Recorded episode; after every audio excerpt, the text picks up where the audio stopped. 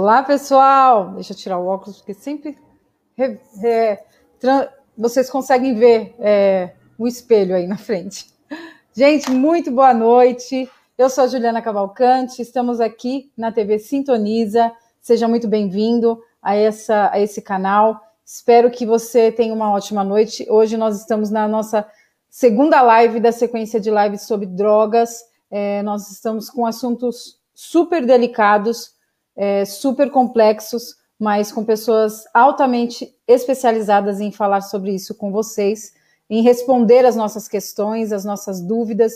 Então, quem estava aqui ontem, eu tenho certeza que saiu com uma, um baita aprendizado daqui e hoje não será diferente, eu tenho certeza disso.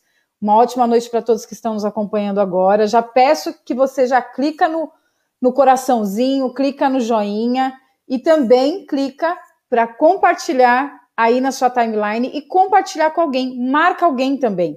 Você pode marcar alguém nos comentários, você pode mandar esse link pelo, pelo WhatsApp, pelo, pelo grupo, enfim. Manda, que eu tenho certeza que é, é, um, é um serviço que você está prestando para alguém. Tenho certeza disso. Deixa eu dar uma boa noite para quem. Deixa eu ver quem está aqui com a gente hoje. Olá, Neuza. Boa noite, Neuza. Seja muito bem-vinda. Graziele Carvalho. Boa noite para você também, Grazi.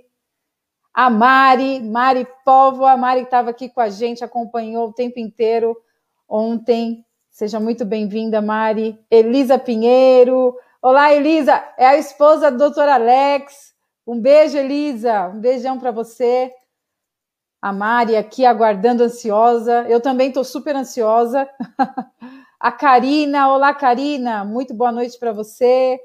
Ai, muito obrigada. Você que é uma linda. Gente, não deixa de compartilhar essa live. Quem mais está aqui? Marciel Cavalcante. É da minha família? Porque eu também sou Cavalcante, hein? Bom, gente, nós estamos aqui com o doutor Alex e o doutor Anselmo. Eles já vão entrar aqui para falar com vocês. E não se esqueça, amanhã nós temos mais o, a, a, última dessa série, mas eu tenho certeza que eles vão estar aqui com a gente.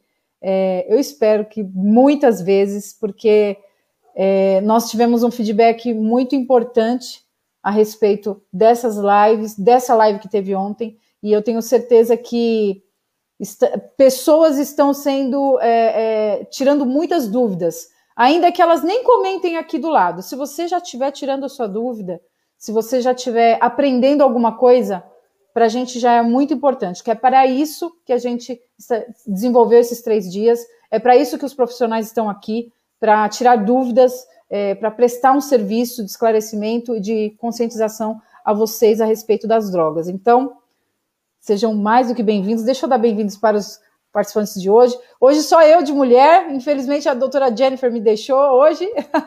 doutora Alex, muito boa noite. Boa noite, boa noite a todos. Muito obrigada por estar aqui mais uma vez. Doutor Anselmo, muito obrigada também. Uma ótima noite, doutor. Excelente noite, Juliana. Olá, doutor Alex e todos que nos acompanham aqui no TV Sintoniza. Uh, nós, ó, acho que também não precisa ser só psicopedagogo, podia ser um locutor também, né? Quando precisasse. Aliás, eu, eu e o doutor Alex, nós temos um projeto, né, doutor Alex, de um programa de rádio.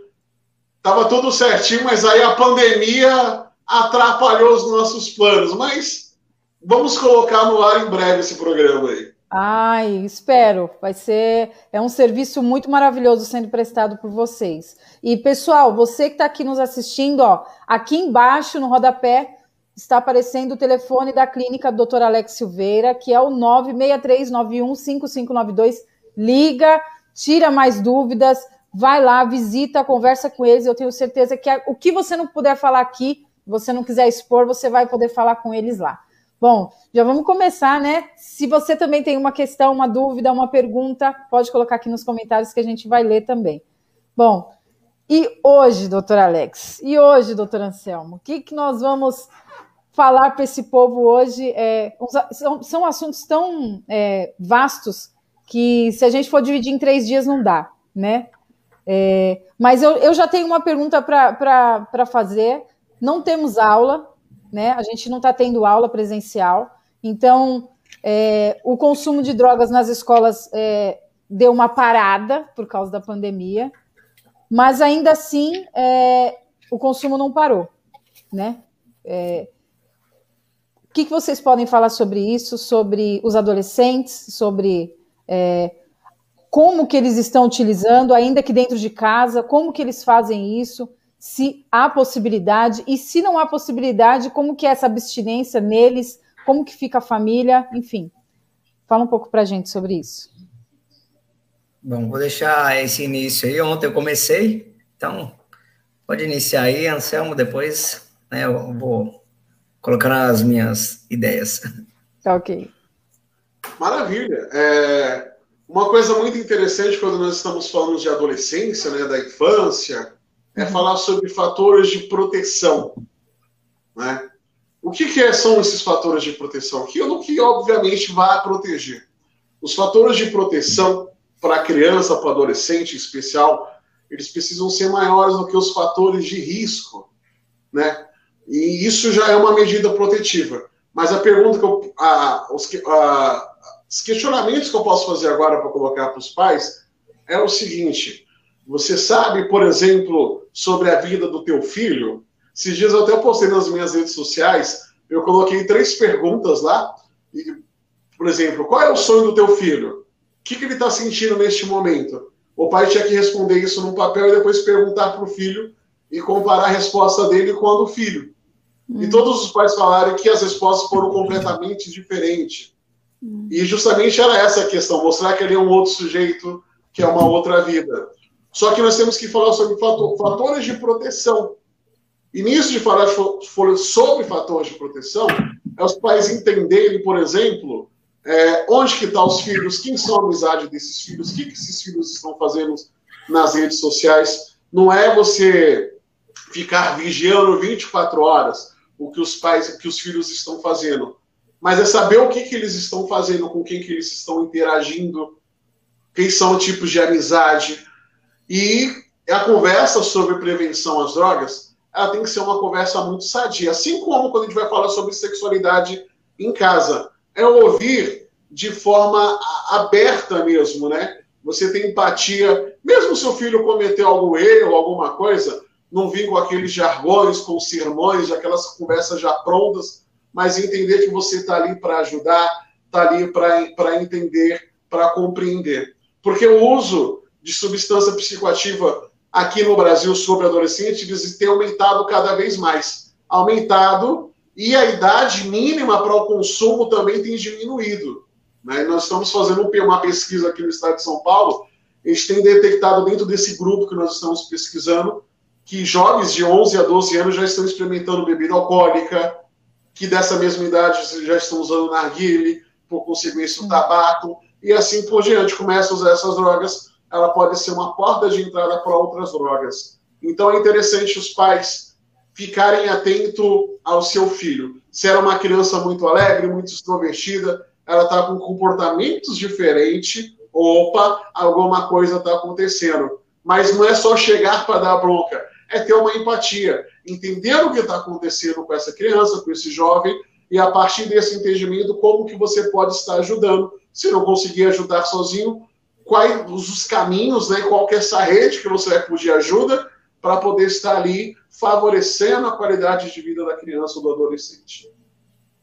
É, é, é, infelizmente, muitos dos pais, é, às vezes a gente fala, ah, os filhos precisam de ajuda, precisam passar na terapia, às vezes a, a, o problema não está nem só nos filhos, né? Às vezes está no problema, está nos pais que não, não são amigos, né? Não, não são próximos. Cria uma barreira, uma barreira enorme e acaba sendo dois estranhos dentro de uma casa ou mais, né? Doutor Alex, o que você tem a falar sobre esse Bom, assunto? Vou aproveitar uma, um trecho da, da sua fala, né? Que os pais é, muitas vezes não estão tão próximos, né? São dois Aliás, são um, um grupo de desconhecidos morando debaixo do mesmo teto. É, o, problema da droga, ele nunca está na pessoa somente que usa, né? Ele vai um pouco além disso, né? Ontem o Anselmo chegou a citar sobre a codependência. Eu preciso entender que esse, esse indivíduo está inserido num lugar, né? E, e nesse lugar que ele está inserido, ele tem um, uma diversidade de aprendizagens, inclusive aprendizagens que vêm de base, que é da família. Então, quando ele vai buscar a droga, é porque ele já está instável, já existe uma dificuldade, talvez a falta de um diálogo, né? Então, é observado em, em pesquisas que pessoas que usam drogas e que se viciam nas drogas, geralmente são pessoas que têm algum problema é, emocional, algum problema psicológico. Então, ela não encontra, é, por falta de recursos psicológicos, é, inclusive também recursos do próprio grupo de apoio dele, que seria aquilo que o Anselmo chamou de fatores protetivos, ele não tem suporte. Então, ele não sabe lidar com a dor, ele vai buscar subterfúgios.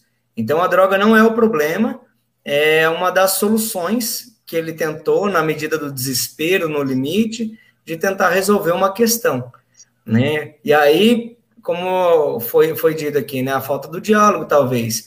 Essa criança, ou esse adolescente, ele começou a ficar diferente, começou a apresentar alguns comportamentos que não era habitual dele. Isso quer dizer que ele está usando drogas? Não, mas já é um indicador de que alguma coisa que não é tão normal, não é convencional, está acontecendo. Então, precisaria dar uma atenção. Esses pais, eles precisariam sentar, conversar, tentar compreender o que está acontecendo. Agora, existe uma outra dificuldade aí. Se nunca houve diálogo, se não há confiança, né, porque não existe uma família funcional, então, se esse pai perceber e sentar para conversar, provavelmente o adolescente não vai dizer, porque ele não confia, porque tudo que ele fala tem retaliação. Então, quer dizer, para chegar nesse nível do diálogo, a família ela tem que estar tá funcionando. Inclusive, cresceu bastante aqui no consultório a procura de terapia familiar, né? Pessoas que, que têm uma dificuldade de falar com o filho, então buscam uma mediação. Agora, a gente vê que é um problema muito grave, né? E, e isso, de forma geral, afeta de, é, de uma maneira global. Então, uma criança chega no consultório porque ela tem mau comportamento, porque ela não aprende. O problema é a criança? vai verificar que não. A questão é a educação que está ali no seio familiar, a, a, inabilidade que esses pais têm de lidar com essa criança, de colocar regras, colocar limites. Então, essa criança ela começa a fazer aquilo que ela entende que está certo. Só que ela não tem uma consciência né, adequada ou madura suficiente para lidar com, com as questões que estão sendo apresentadas para ela naquele momento. Então, todas as decisões dela, pelo menos na maior parte, não vão ser tão assertivas, porque ela não calcula riscos. Ela está vivendo muito aquele momento, aqui agora, e está tudo certo. Então, cabe ao adulto que já tem uma consciência da, das consequências futuras poder direcionar essa criança. Né? A criança muito pequena, ela põe o dedo na tomada, ela quer mexer com fogo, ela não sabe do risco que isso tem. No o adolescente não é muito diferente né? Porque o corpo ele tem um tempo para desenvolver é, biologicamente. Então, com mais ou menos aí 11, 12 anos, é chamado então de adolescente. E por que adolescente? Porque a puberdade. Porque nessa fase, nesse período, é quando é acionado uma área do cérebro, chamado de lobo frontal. Então, antes disso, essa criança não, enquanto ele é criança, ele não trabalha essa área do cérebro. Essa área é responsável pela tomada de decisões, fica na região da testa, né, a área frontal do, do cérebro. Então, ali, ele não tem domínio. Imagina, por exemplo, uma criança que começou a aprender a andar. Ela não tem domínio sobre o controle muscular. Né? A deambulação dela é uma deambulação fragilizada, tanto que ela anda, ela cai, ela escora, e ela vai tentando achar um jeito até que ela aprende o, o, comando ali das pernas e consegue fazer até saltos, né? Como é, da cambalhota, pular coisas. então ela desenvolve esse domínio. Imagina isso no adolescente. Ele está começando a engatinhar, né? Com 11 anos, engatinhar com esse lobo frontal. Porque as tomadas de decisões dele é como aquela criança que está engatinhando. Tem que ser escorada, né? Levanta, cai, porque ele está começando a tomar decisões. Por isso que a gente chama isso, então, de fase de rebeldia né? Porque ele aprendeu que ele pode tomar decisões. Então agora ele toma decisões, só que muitas vezes não tão congruentes com a realidade, muitas vezes até surreal, e ele começa a aprender a fazer comparativos, Olha, na casa do meu amigo pode, a mãe do meu amigo deixa. Então ele começa a desafiar, porque ele entende que não é só aquele mundo. O pai já não é mais herói. A mãe já não é mais a mulher mais fantástica do mundo, porque ele descobriu que a mãe mentia, que a mãe fazia um monte de outras coisas. Então, esse comparativo naturalmente vai gerar, primeiro, vai quebrar o encanto né, da, daquele ídolo que a criança tem dos pais, e também vai vir um confronto, porque ele entende que nem tudo que os pais diz realmente é daquele jeito, porque ele conseguiu enxergar o mundo de outra maneira. Aí entra o conflito.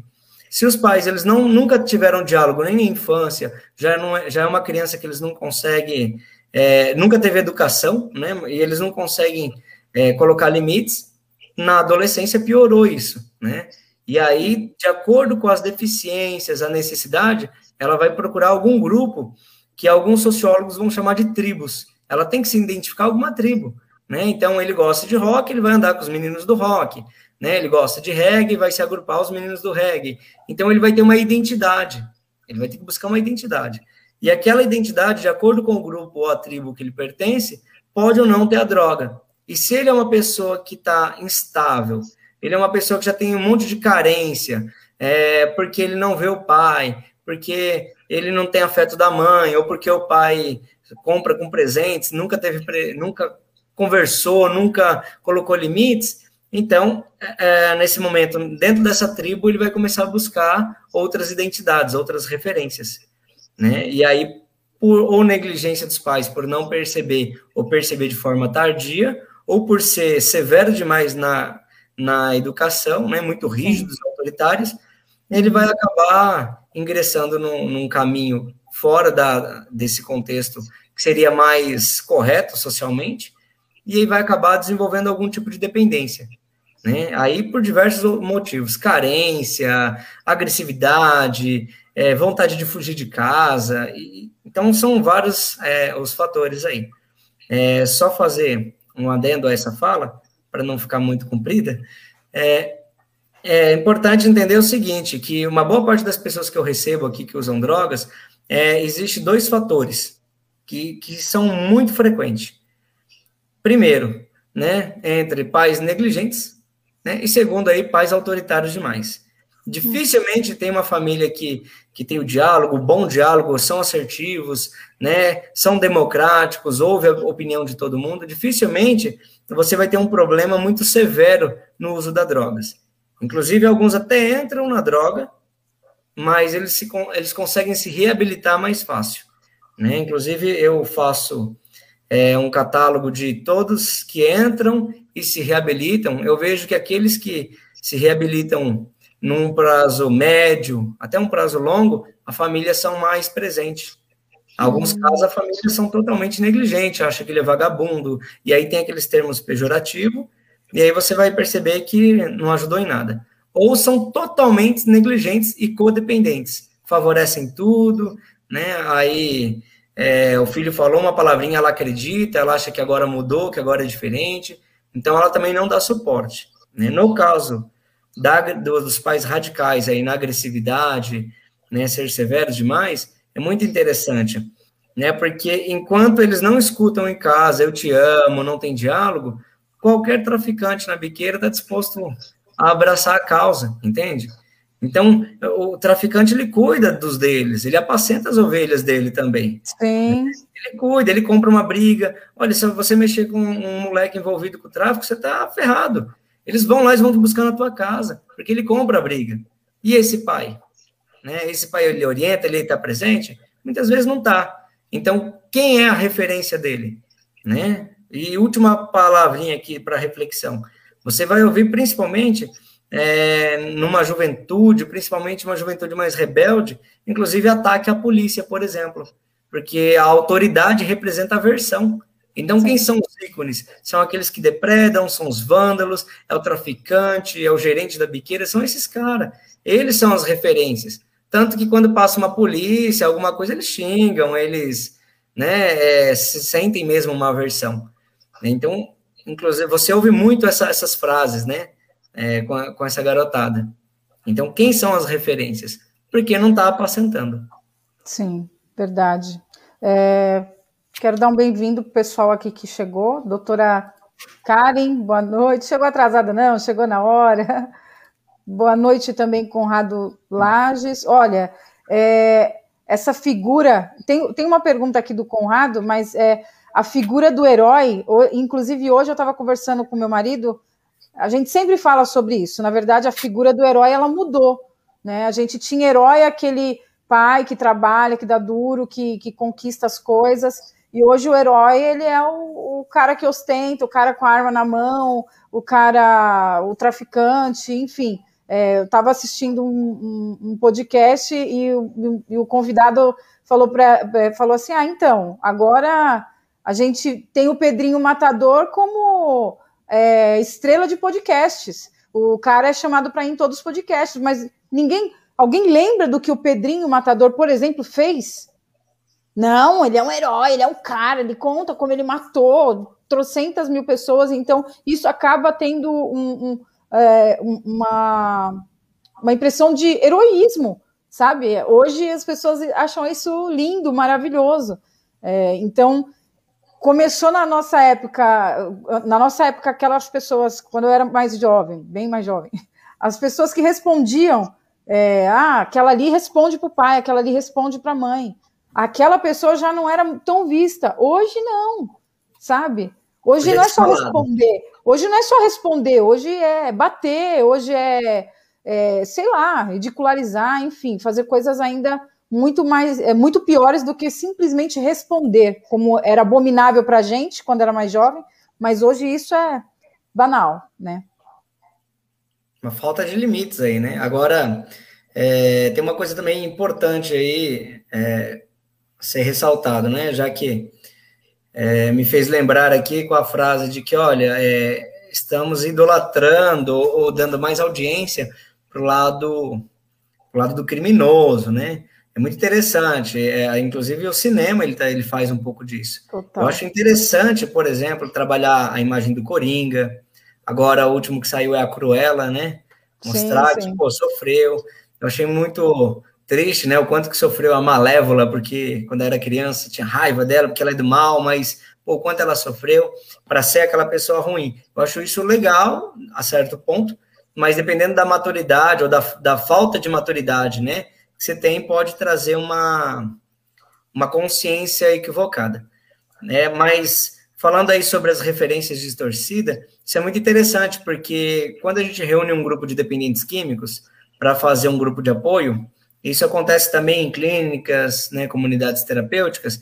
Vai perceber que no convívio deles, eles, na hora que eles estão ociosos, que eles vão conversar, é, é mais ou menos assim, olha, eu já usei cinco pinos de cocaína, eu usava maconha. Outro vai dizer, putz, isso aí não é nada. Cara, eu usava 30. Nossa, eu já fiz isso, eu já saltei banco. Outro vai falar, meu, um dia eu tava lá no banco, cara, levei 10 tiros assim, assim, ó. E aí eles começam a contar o fato criminoso, né, como se fosse algo positivo. Sim. Isso era uma coisa que, que sempre na minha gestão nas clínicas eu tentava desconstruir. Falar, olha, vocês têm que tomar cuidado, porque se realmente é o propósito é reabilitar, vocês não podem contar o fato como realmente ele era, né? Assim, um triunfo, né? Ele era fantasioso, porque não era assim. Ele era um ato criminoso, ele matou pessoas, você também sofreu, sua mãe sofreu, sua família sofreu, foi por água abaixo, né? Tanto que hoje está aqui, muitos já responderam é, em, na cadeia, né? Então, é, em cárcere privado. Então, quer dizer, não foi uma história bonita. O momento pode ter causado adrenalina, mas não foi uma história bonita. Foi uma tragédia, né? Então, quando conta ali, parece que quem fez mais burrada na vida é o cara mais mais ideal ali para eles. E eu falava, olha, todos vocês aqui, né, quem estudou, quem fez, porque esse é o ato de se vangloriar, dizer, olha, eu me esforcei, foi difícil, mas eu fiz uma faculdade, foi difícil, mas eu fiz tal coisa, eu, sei lá, aprendi a fazer uma marcenaria, aprendi qualquer coisa do tipo, mas não, né? Então fica distorcida essa visão. Isso é muito ruim, né? Inclusive para reabilitação. Triste. Até aproveitar, aproveitar a gancho aí do que o doutor Alex falou sobre a reabilitação, é muito importante também perceber que dentro da reabilitação não é só ficar sem utilizar a substância psicoativa, mas é você ter uma mudança no seu estilo de vida. Porque se você não mudar seu estilo de vida, você obviamente volta a ter os mesmos comportamentos errôneos que fizeram com que você usasse a substância. E é interessante quando a gente fala dessa distorção aí do, do herói, nessa promoção aí à violência e tudo mais, isso não se constrói do dia para a noite. Essa construção ela leva um tempo. Agora, o complicado é que quando essas coisas acontecem na família, essa construção ela vem acontecendo dia após dia e muitas vezes as famílias não vêm percebendo. Por isso que nós falamos muito da codependência. As famílias não vão percebendo que aquele sujeito está construindo uma nova realidade, uma nova postura, a partir daquilo que para ele está sendo positivo. Por quê? Porque aquilo que não está conseguindo buscar dentro de casa, ele está tendo como uma referência lá fora. E às vezes ele começa essa referência de uma forma errônea dentro de casa. Por exemplo, aqui no Brasil é muito comum criança ter rede social. Sim. Não seria ideal ter rede social uma criança, mas as crianças têm redes sociais. E às vezes, quais são os estímulos que elas recebem dos seus próprios parentes nas redes sociais? Chega o domingão, faz um churrasco, o cara vai lá, o pai, o tio, a mãe, pega um copão de cerveja e posta lá. Sextou, domingo, churrasco, estímulos negativos. Quem está nessa rede social? O próprio filho, o sobrinho. Então ele está entendendo que você consegue associar, por exemplo, a bebida alcoólica com a felicidade. Opa, foto sorrindo, ele está ali postando uma cerveja. É um estímulo negativo. Né? O certo seria, ah, quer dizer, então que a gente não pode beber? Não, não é isso. Não estou querendo fazer um, um comentário radical. Mas não poste, né? não estimule. Então, tem muito desses, desses estímulos que os pais, às vezes, não vão percebendo. Aí tem um distanciamento, porque já não há mais o diálogo, nunca houve o diálogo, e como consequência, tudo isso aí que o doutor Alex falou. É, o espelho, né? Os espelhos estão é, bem sujos, no caso, né? No caso de algumas famílias. É, nós temos aqui uma pergunta do Conrado. Deixa eu achar ela aqui. Uh, vocês já falaram sobre isso. Vale a pena lembrar também que, como o doutor Anselmo falou, a mudança de estilo de, de, de vida não é só simplesmente parar de usar, mas mudar o estilo para que todas as áreas mudem e assim você consiga não utilizar mais aquilo. Isso também vale para os remédios que a gente estava falando ontem. Tá certo que a, a, a, a conversa está indo mais para os entorpecentes, para as drogas ilícitas, no caso, mas a gente está falando também sobre as drogas lícitas, sobre os remédios que são vendidos nas drogarias. Quem estava aqui ontem é, acompanhou. Então, assim, é sobre toda essa gama, né, chamada droga.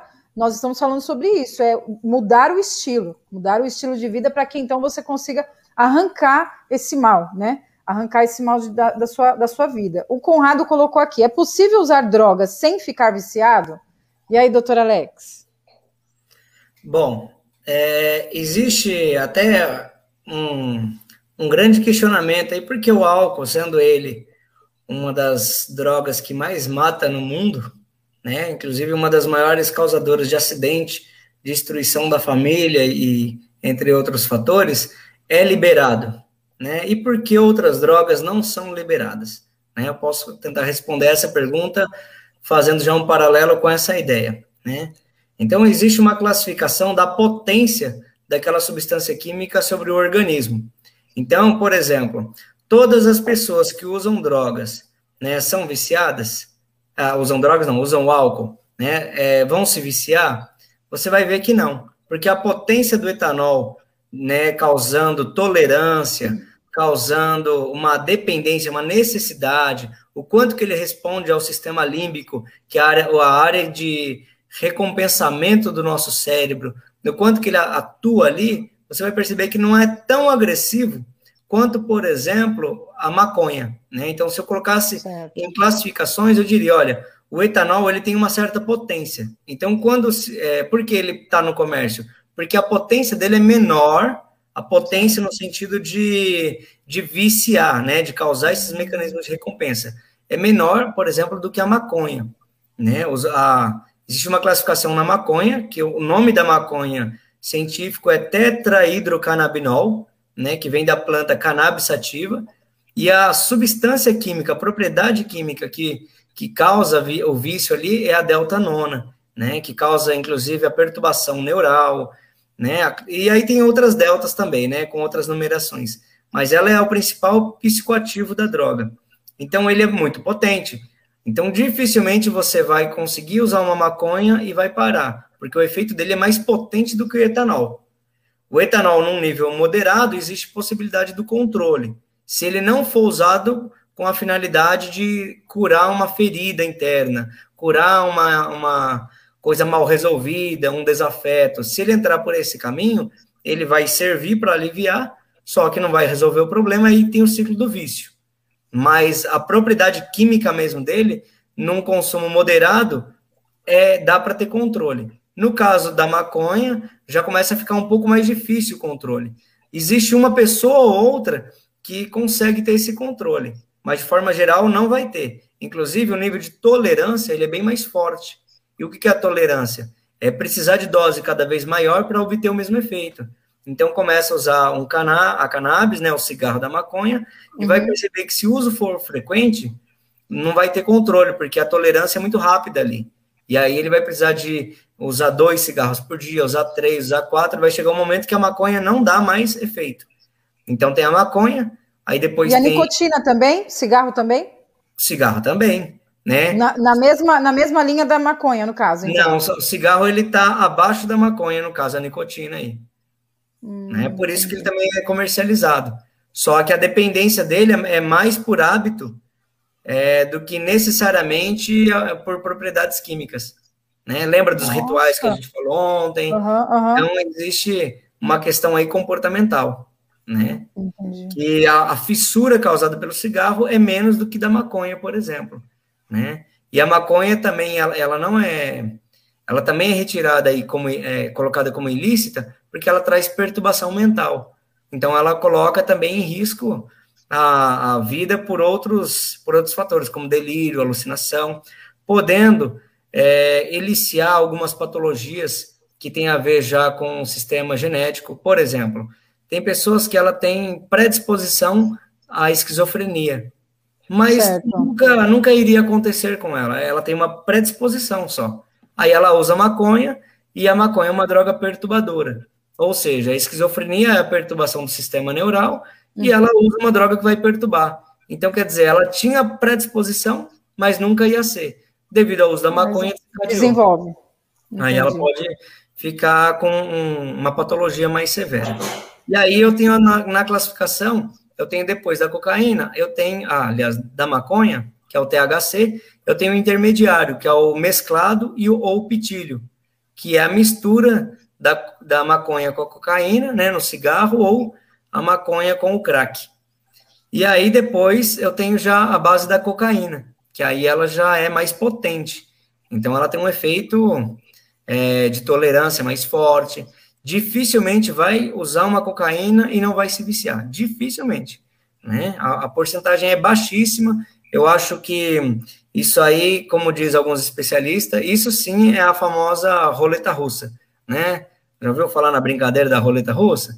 Né? Você sim. pega uma arma, põe uma bala ali dentro e vai girando. Só sim. que na cocaína, a diferença é que não é uma bala para 10 espaços ali. Não, é, é nove balas para um espaço. A sua chance ali é uma de, de nove ali, né? Então, e o crack aí nem se fala, porque o crack, ele é a cocaína né, numa outra base, numa outra composição, e ela é mais potente, ela se torna mais potente. Então, da cocaína, geralmente são três drogas, né? Que é o que se torna refinado, vira cocaína, o que fica de borrão no fundo da panela vira uma droga chamada de merla, que é pouco conhecido, e o que empedrou vira o crack, né? E o crack tem uma alta concentração da coca. É tudo na mesma, na me, no mesmo, no mesmo produto? O que muda, modifica é o preparo? Isso. A droga, a cocaína, ela é mais refinada, né? O ah. crack já é, já é uma coisa um pouco a mais... A pedra. É a pedra, mas é uma... Se eu colocar assim, um pouco mais bruta, né, a coisa, assim. E a merla é o borrão que fica no fundo, né? A parte mais nobre dela é a cocaína. Né? Só que aí existe um perigo muito grande que eu quero ressaltar, talvez eu vou citar daqui a pouco, né? mas ser pontual aqui na, na pergunta do Conrado. Né? É possível usar? Então, depende da droga. Né? Quanto maior e mais potente essa droga, mais difícil é para você sair, porque ela vai alterar o teu sistema fisiológico. Sim. Então, eu preciso entender que existe um processo no, no corpo chamado homeostase. Então, na homeostase, ela tem alguns critérios. Eu vou tentar representar assim, com o dedo aqui, deixa eu ver. Imagina que aqui é o meu centro homeostático. Aí eu tenho alegria, euforia, acima eu tenho óbito. Homeostase, aí tem tristeza leve, é, depressão leve, moderada, profunda e óbito. Quando eu uso a droga, se o meu centro de equilíbrio teria que ser aqui, ó, né? O meu centro de equilíbrio, deixa eu ver, aqui, o meu centro de equilíbrio. Quando eu uso a droga, eu subo muito, né? Eu acabo subindo muito. Certo. Eu posso ficar eufórico, né? Assim, o corpo, quando ele bate ali na linha da alegria, ele vai entender que está errado. Ele vai liberar estresse, cortisol, ele vai te jogar para baixo. E quando você estiver triste, estiver muito lá embaixo, ele vai entender que está errado, ele vai jogar você para cima. Só que sempre moderado. Quando você usa cocaína, você vai descompensar isso, porque você vai passar dessa, desse nível de alegria, vai ficar muito eufórico. E na euforia você comete atrocidades, né? Ninguém tira, por exemplo, um racha de carro triste. É muito difícil, né? Eu acho que eu nunca ouvi relatos. Você tira um racha de carro na adrenalina, na euforia, aí coloca um sonzão e a cocaína, por exemplo, ela vai te trazer isso. Ou a falta de consciência pelo álcool, ela também pode te fazer isso. Você achar que dá, mas a coisa não dá. E, você força a barra ali. Na euforia, a gente acaba morrendo. Antes do que a droga nos mata, a gente se mata pelo uso da droga. Então, sobe muito o nível da euforia. Na medida que subiu, isso é calculado né, o, o miligrama por litro de sangue. A quantidade que subiu, se subiu dois, três pontos, vai descer também isso. Então, se Nossa. na homeostase eu fico só alegre, triste, sempre moderado, na cocaína eu subi, já bate na porta do céu. Foi uma alegria muito boa, né? Uma euforia, uma coisa que não dá para descrever, porque é um prazer imenso. Só que a retirada disso também vai descer, porque é como se fosse uma gangorra. Subiu pouco, vai descer pouco. Só que agora você subiu muito. Então agora você vai descer muito. Aí você vai bater lá na depressão aí vai te dar uma angústia muito intensa, vai te dar uma agonia muito forte. E o mais barato é que a, a base da cocaína ela tem um efeito de 30 segundos no corpo. Nossa, é só isso? Só isso. E mais de três horas de recaída. Então você, que... com, uma média aí de 30 segundos, principalmente o crack aí, né? 30 segundos na porta do céu e mais de três horas na porta do inferno. Nossa, gente! Então esse é o nível de tolerância. Pensa comigo, né? A agonia é muito grande, eu fico desesperado, taquicardia acelerando, né? Sudorese, começo né, ter calafrio e, e começa a ficar muito ruim. Então ele precisa buscar de novo a, a, a droga para aliviar. Aí ele vai e busca de novo. Aí aliviou, 30 segundos, agonizou de novo. Então por isso que é um ciclo constante. Sim, sim. Diferente um pouco do álcool. O álcool, se você tomar muito, você fica com ressaca, com dor de cabeça, e, e aí você já não quer mais, né? Não no, no vício, né? Mas estou dizendo para quem está começando ali fazer um porre. Aí não quer mais. E a cocaína não, né? Famoso Você tiro. quer aquilo. Já quer de novo, quer de novo, porque o amor ali, a euforia é muito forte, né? O doutor Anselmo ia falar, eu interrompi. Pode Imagina, falar. é só para lembrar, porque assim, embora dependendo da droga, em especial o álcool, que a potência dela é menor em relação às outras, o fato de não, a princípio, causar um vício, isso não quer dizer que não vai causar prejuízo. Né? Então, vale salientar, porque falar, beleza, então não causa, não causa vício, não. eu posso consumir? Poder pode, ser livre para fazer o que você quiser. Agora, isso não quer dizer que não vai ter prejuízo, porque ela vai mexer no seu sistema neural. Então, quer dizer, seu, a sua coordenação vai modificar, a sua aptidão vai modificar. E quando a gente vê os, os casos de acidentes de trânsito, 90, mais de 90% está relacionado ao uso de bebida alcoólica. Então ela vai ter um prejuízo ali. Ah, não viciou, mas pode ter prejuízo? Pode ter prejuízo sim. E vale salientar até uma coisa que nós falamos na live de ontem sobre a bebida alcoólica, que Às vezes era uma bebida que você consumia só de sexta-feira ou de sábado. Quando que você que está bebendo tem consumido nessa pandemia? Né? Não só de quantidade, mas em quantos dias você tem bebido? Bebe pra caramba, tem aquela ressaca terrível no outro dia e depois Sim. volta a beber. É o seu corpo dizendo que algo está muito errado e a tendência ali é piorar. Então, mesmo não viciando, vai trazer prejuízo para o organismo. Muito prejuízo.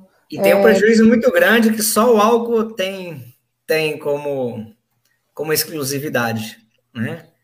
As outras, ela pode dar parada cardiorrespiratória, pode trazer né, cirrose, é, inclusive embolia pulmonar, no caso da cocaína, porque é, existe um monte de agravos aí no comércio, né, que a gente pode citar também daqui a pouco, mas o álcool, ele tem uma coisa muito peculiar, né, até um nome um pouco chiquérrimo aqui de citar, né, ele pode causar no consumo abusivo dele, ele pode causar uma coisa chamada de síndrome de Korsakoff.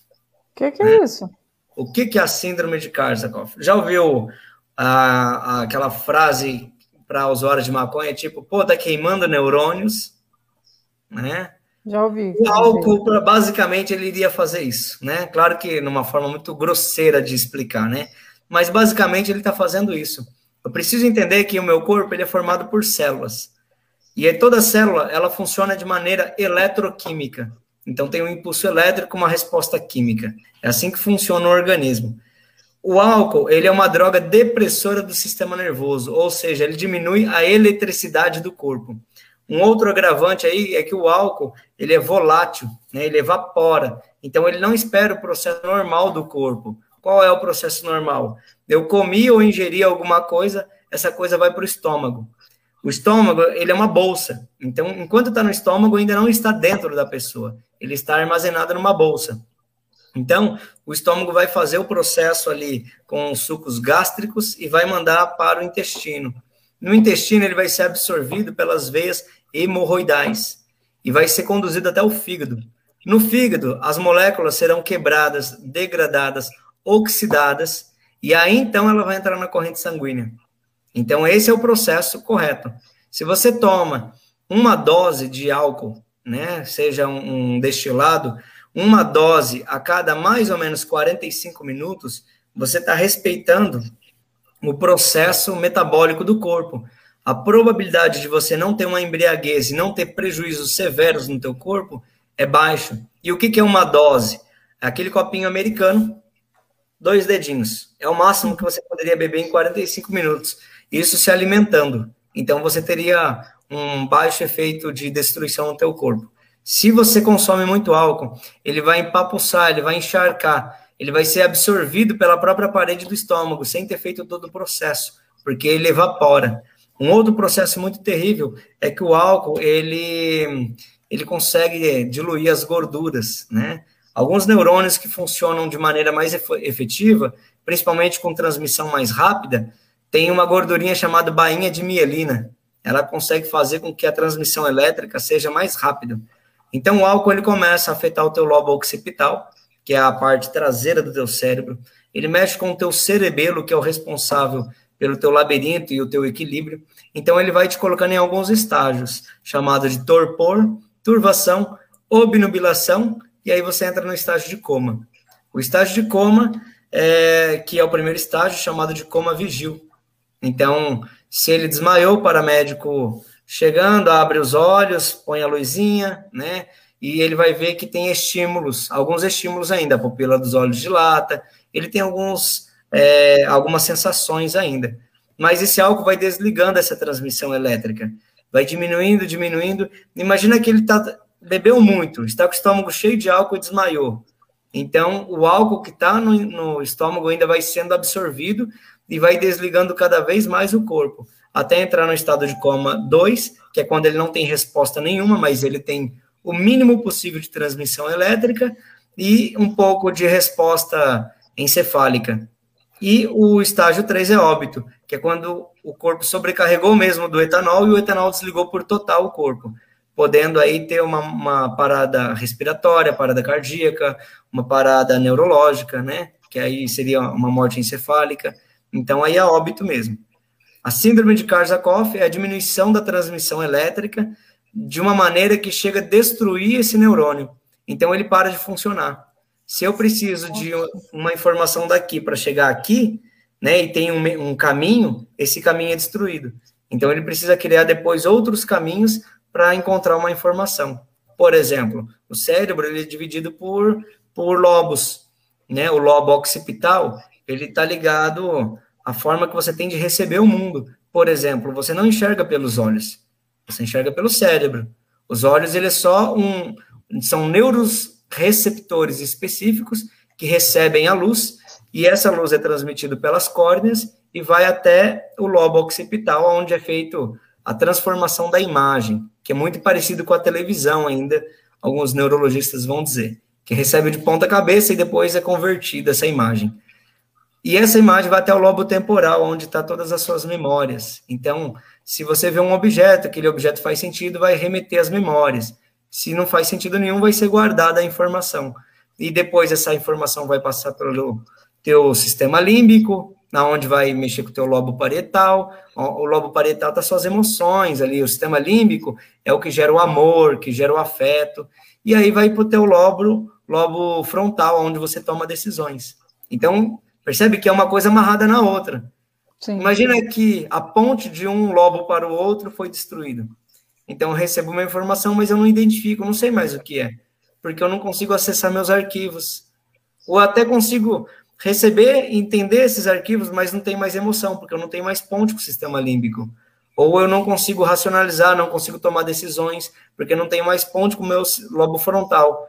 Então, a síndrome de Korsakoff, ela vai trazer amnésias, ela vai fazer com que você não reconheça mais as coisas, mesmo estando ali as informações. Você pode não reconhecer mais. Pode ter também os delírios, alucinações, que é a distorção dos eventos que ocorrem né, da sua realidade. Então, o etanol aí, por mais que ele é aceito, ele tem que ser num consumo moderado e baixo. Passou disso, ele é tão agressivo quanto qualquer outra. E a última coisa que eu quero citar aqui, né, para dar espaço para o Anselmo aqui também, que é uma pessoa muito entendida no ramo da dependência química, já trabalhamos muito juntos, inclusive em sistema, é, em casas de inteligência emocional, né, bom, a gente tem uma caminhada muito grande aí na área das drogas. É, uma pessoa que usa crack, que é considerada uma das drogas mais pesadas ainda hoje, é, você pode pegar essa pessoa, né, 10, 20, 30 anos que usa crack, pegar ela e, e trancar numa sala. Vamos, lá, vamos pensar assim, algemou essa pessoa. Ela vai ter a fissura, a abstinência vai bater, ela vai ter a fissura. Ela vai agonizar arduamente a vontade do consumo mas ela não vai entrar em óbito, ela, ela não vai morrer por isso. Ela vai agonizar. Isso é desumano, né? Mas eu estou dando como exemplo. Ela Sim. vai agonizar, mas não vai entrar em óbito. Agora, se você pegar uma pessoa com consumo é, abuso, abusivo de etanol e você prender essa pessoa, ela entra em óbito. Então, você não pode tirar o hábito repentinamente, que essa pessoa morre. Então, para você comparar também, né, o quanto que o, o álcool ele também é agressivo. Meu Deus, nossa. Que, aliás, é tão agressivo, né, que a experiência que a gente tem com clínica de recuperação, comunidade terapêutica, sempre que a gente fala sobre um tratamento, por exemplo, de internação, é um tratamento multidisciplinar. Ele vai passar ali, por exemplo, com um psiquiatra e vai ser sugerido que faça uma intervenção medicamentosa para literalmente fazer o desmame da bebida alcoólica. Como, por exemplo, carbamazepina para esse sujeito não não estar tá convulsionando, né? Então ele é muito perigoso, ele é muito agressivo. O problema é que culturalmente a bebida alcoólica está associado aos festejos, às comemorações, às celebrações. Isso vem da cultura europeia, a cultura africana e inclusive a cultura indígena aqui do nosso próprio país. Então está muito relacionado. Então é muito interessante entender tudo isso porque ele vai, o consumo ele vai ter um prejuízo dentro do organismo. Tudo isso que o, que o doutor Alex falou sobre, sobre essa síndrome, ela é muito parecido com micro-ondas, de uma forma resumida. Você pega um micro-ondas que, que, que funciona numa voltagem de 220 e você liga esse micro-ondas no 110. Esse micro-ondas, na hora que você abrir a porta, ele vai estar com a luz acesa. Você vai colocar a comida ali, vai fechar, vai colocar os minutos e não vai esquentar a comida, porque ele não vai ter a potência necessária para esquentar a comida. A bebida alcoólica é mais ou menos isso no organismo, de uma forma invertida. Você precisa de uma energia, só que essa energia foi interrompida. Então você está ali, com o olho aberto, você está ouvindo, mas você não está reagindo a todos os estímulos. É por isso que acontecem as tragédias, é por isso que acontece, por exemplo, os acidentes automobilísticos. Meu Deus, a Mari colocou aqui, é, mania de perseguição também. A mania de perseguição ela vai entrar ali nos critérios da, do delírio ou alucinações, né?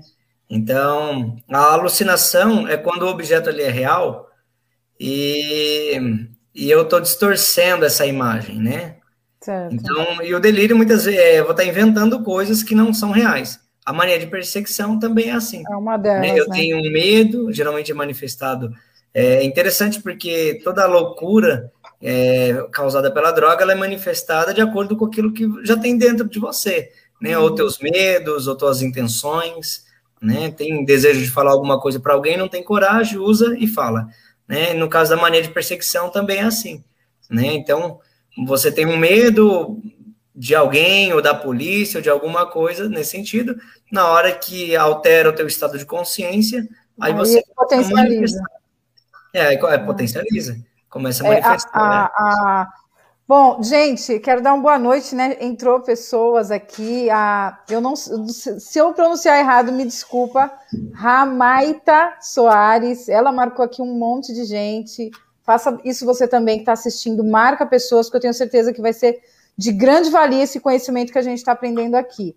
Nós temos também é, uma pergunta, tem mais uma pergunta do Conrado, mas o que está ligado também ao que vocês estavam falando sobre é, da Marta, Marte Castro. Boa noite, Marte. É, abstinência aparece em quantos dias e quais os sinais e como amenizar? E aí? Quer falar, Selma? Falo. Não, eu vou, vou, começar e passar a bola para o senhor, que é uma área bem clínica essa daí da atuação, mas a, a abstinência, eu só vou conseguir amenizar a abstinência é, tendo ali um acompanhamento médico, né? Porque, por exemplo, como é que esse sujeito vai entrar em abstinência? Eu vou entender que a abstinência vai ser um período sem uso, né? Dependendo da droga que esse, que, ou da substância psicoativa que esse sujeito está em uso, ele vai conseguir por conta própria não ficar em uso, né? Não sei dizer. Então, a questão aqui é você ter uma, uma, um acompanhamento clínico mesmo, um acompanhamento médico.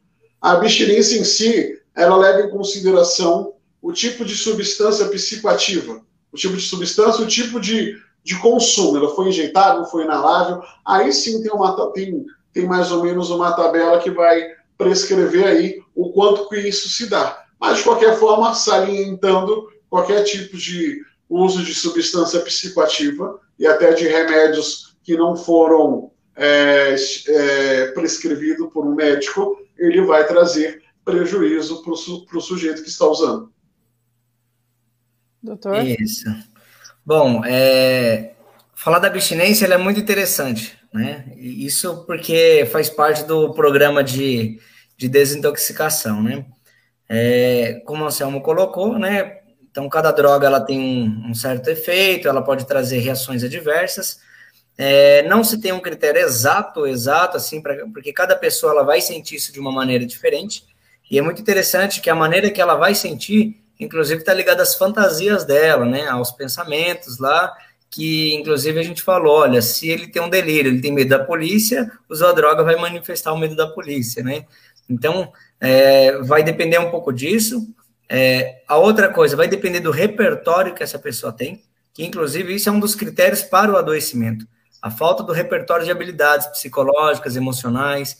Imagina que essa pessoa ela está entrando numa fissura, mas agora ela se está inclusa num grupo de ciclistas. E aí ela está numa abstinência, chamou dois, três amigos, foi pedalar.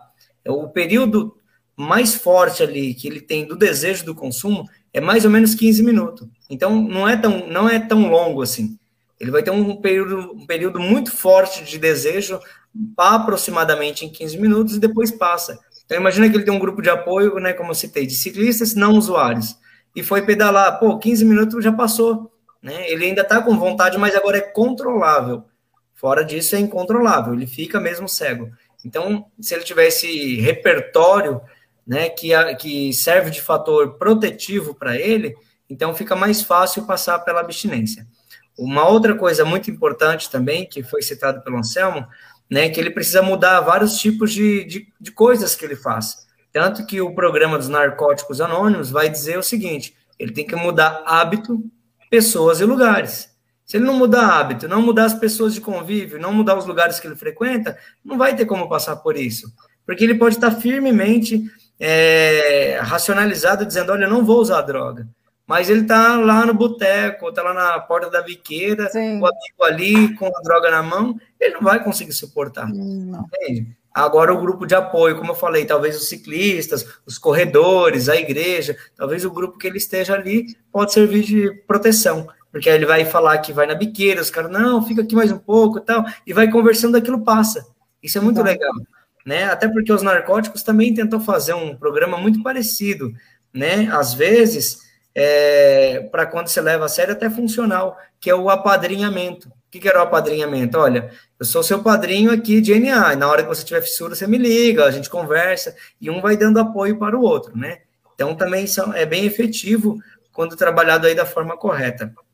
É, outro período que a pessoa pode viver. Então, o corpo, ele tem um tempo para alterar esses ciclos aí homeostático. Então, geralmente, assim, deixou de usar a droga, você vai ver que em mais ou menos duas semanas, consegue se manter bem né? Dá, dá para segurar legal.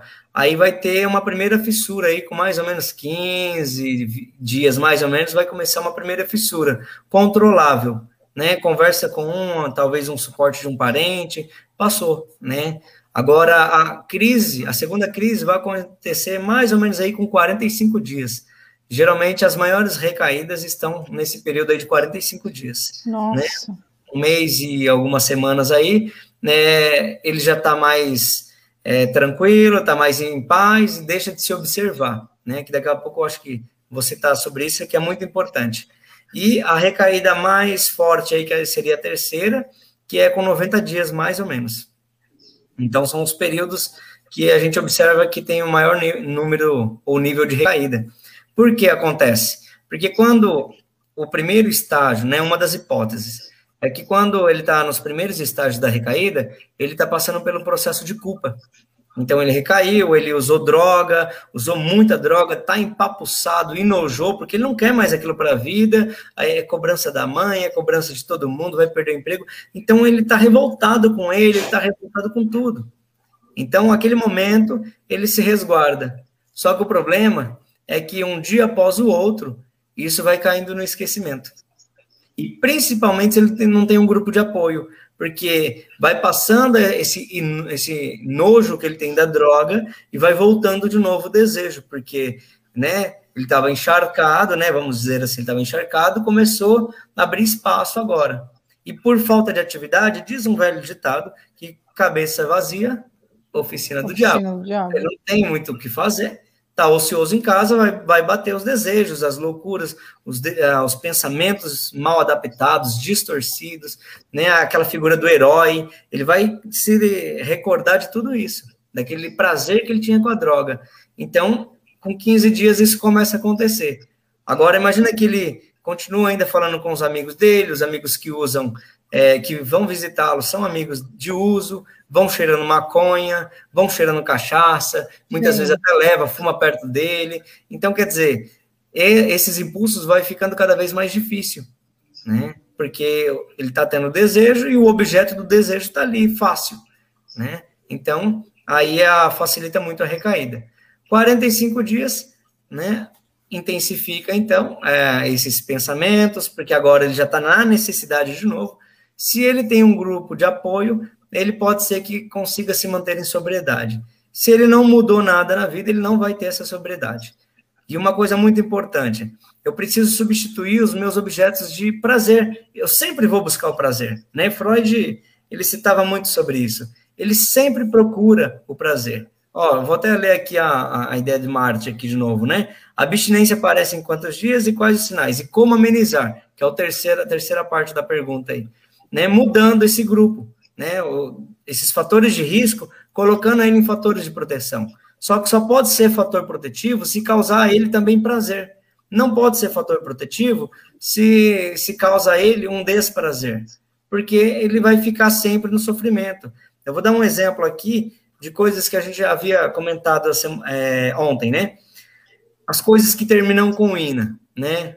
Cocaína, ibogaína, né? Fluoxetina, são aí trabalhando a ideia dos estimulantes. O corpo produz endorfina, serotonina, dopamina.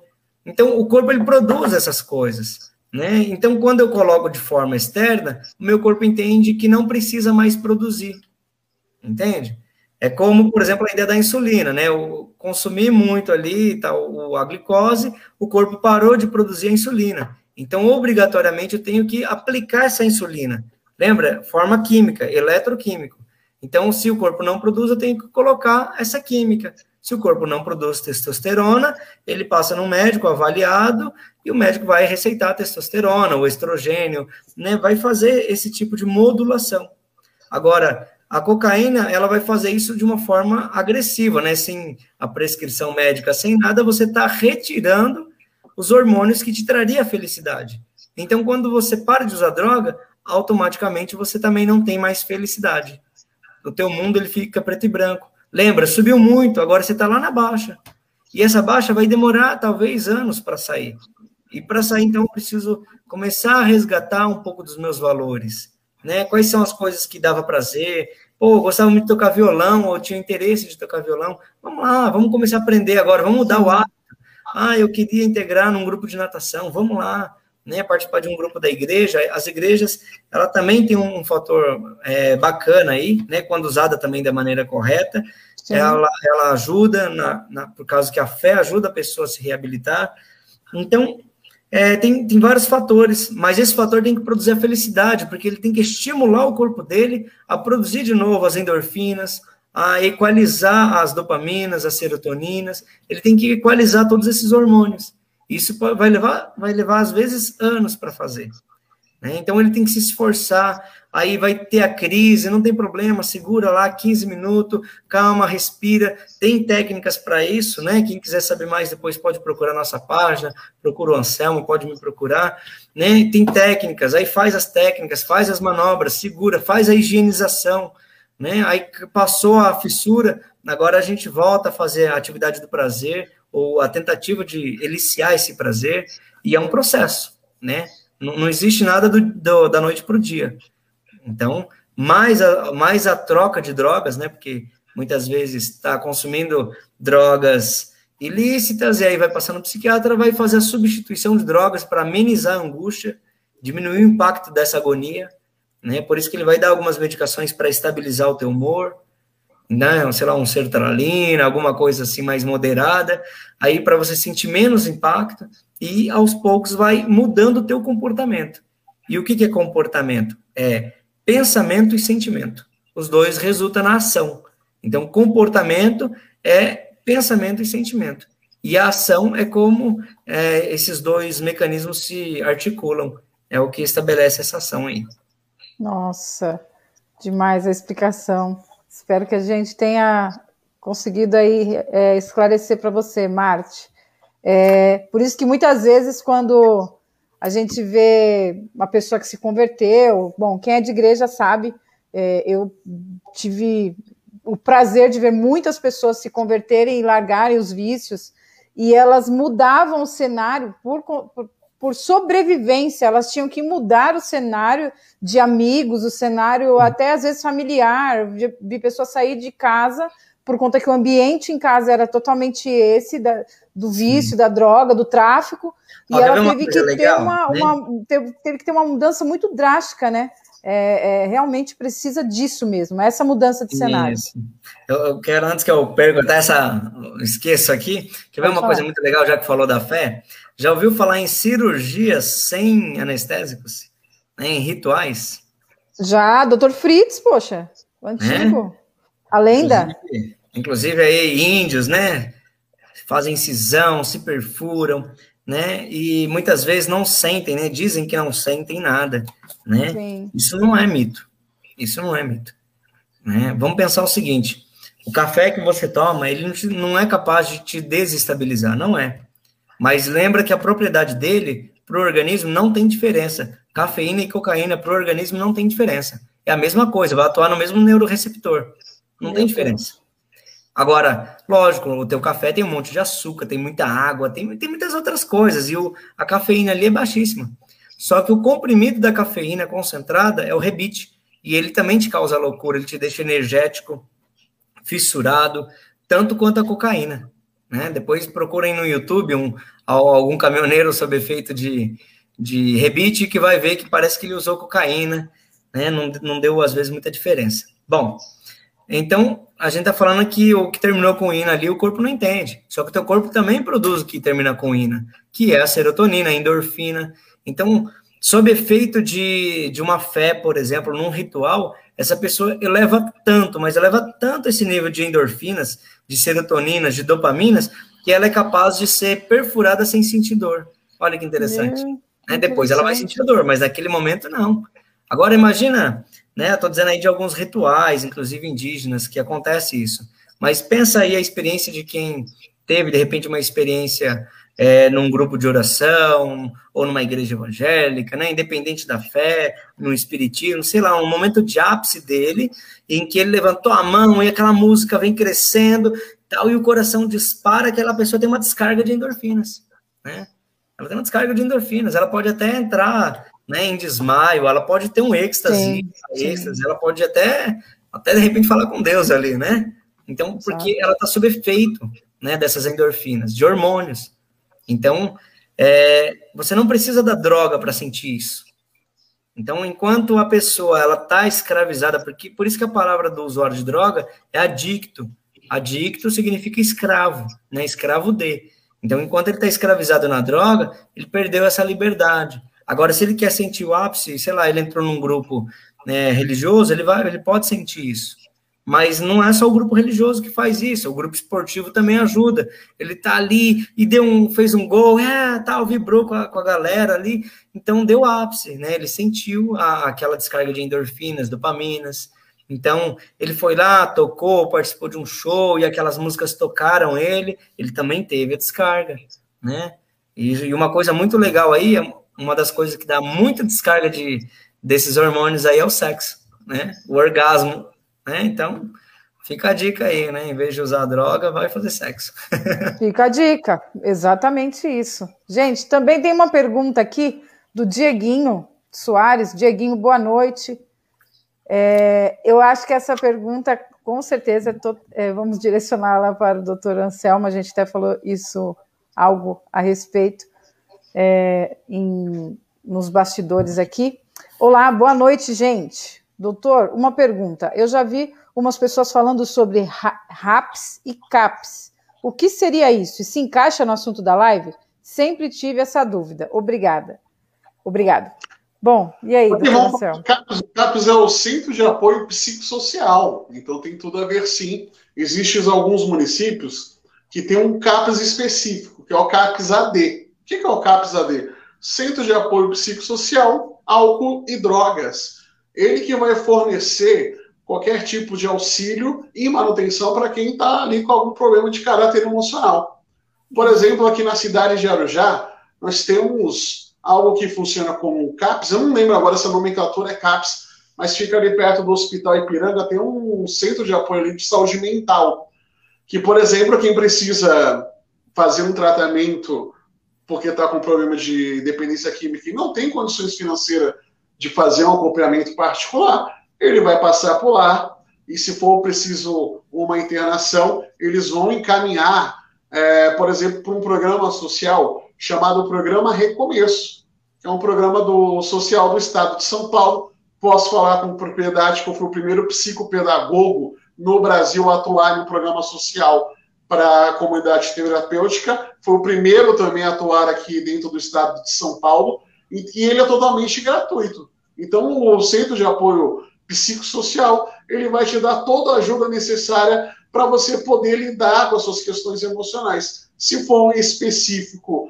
por problemas de álcool e drogas, ele vai passar ali no CAPS AD, né? Centro de Apoio Psicossocial, álcool e drogas. Então é interessante falar sobre isso, porque nós temos essa rede de apoio público para lidar com, com esses assuntos. É que às vezes as pessoas não conhecem, mas existe essa rede, essa rede é uma rede interligada. É uma rede que faz parte da assistência social, mas ela é interligada ao SUS. Então ele vai passar lá, se ele precisar de um, de um medicamento, vai ser receitado esse medicamento, ele vai ter acesso a esse medicamento através dos postos de saúde. E se for caso de uma internação, existem programas sociais no estado de São Paulo que poderiam auxiliar esse sujeito a ter um tratamento digno, que não só é um tratamento com, sobre álcool e drogas, mas é a garantia de direitos. Que direitos que esse cidadão tem? Então ele vai ser toda essa gama de garantias de direito e tratamento ele vai conseguir através do CAPS. Nossa, demais, demais mesmo. Nós temos também mais uma pergunta aqui é, da, da mestra Beth, ela está aqui hoje de novo. Olá!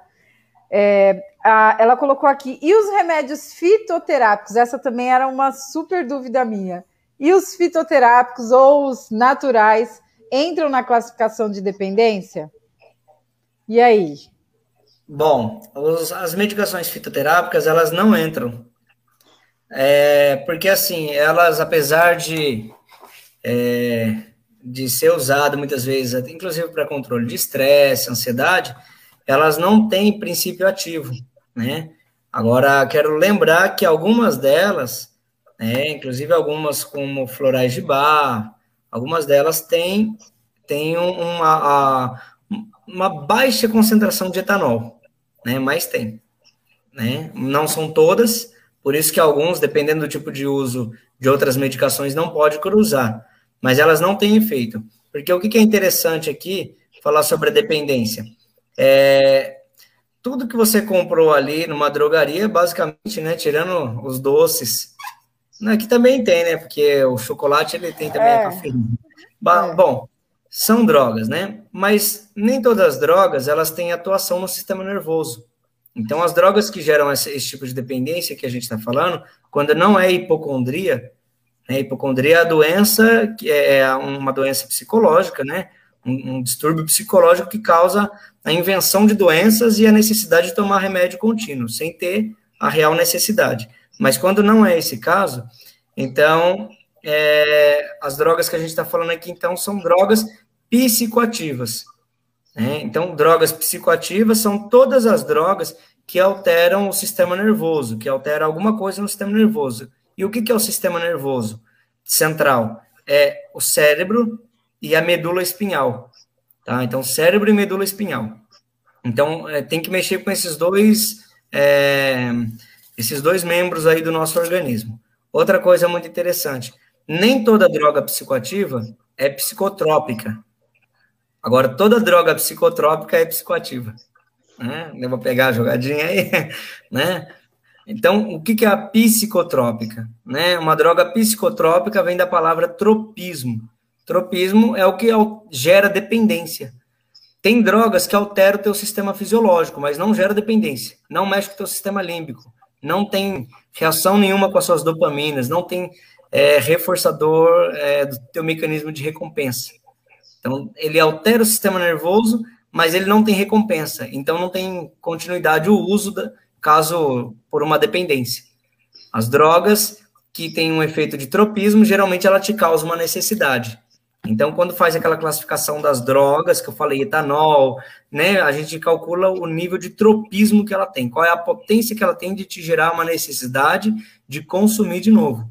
Aqui, aquelas medicações que, inclusive, é usado para depressão, ansiedade, mas que você consegue comprar com uma receita simples, é porque ela tem um baixo nível de tropismo. Ou seja, dificilmente você vai se viciar nela. E se retirar ela, não vai dar muita abstinência, né? É fácil de controle. Aquela que precisa de uma receita específica chamada tarja preta é porque o nível de tropismo dele é potente. Ele é uma droga que você consumiu, ele vai alterar o teu sistema e a probabilidade de gerar talvez uma necessidade de usar de novo e de novo e de novo é bem maior. Por isso que tem que ter um controle psiquiátrico, não pode fazer por conta.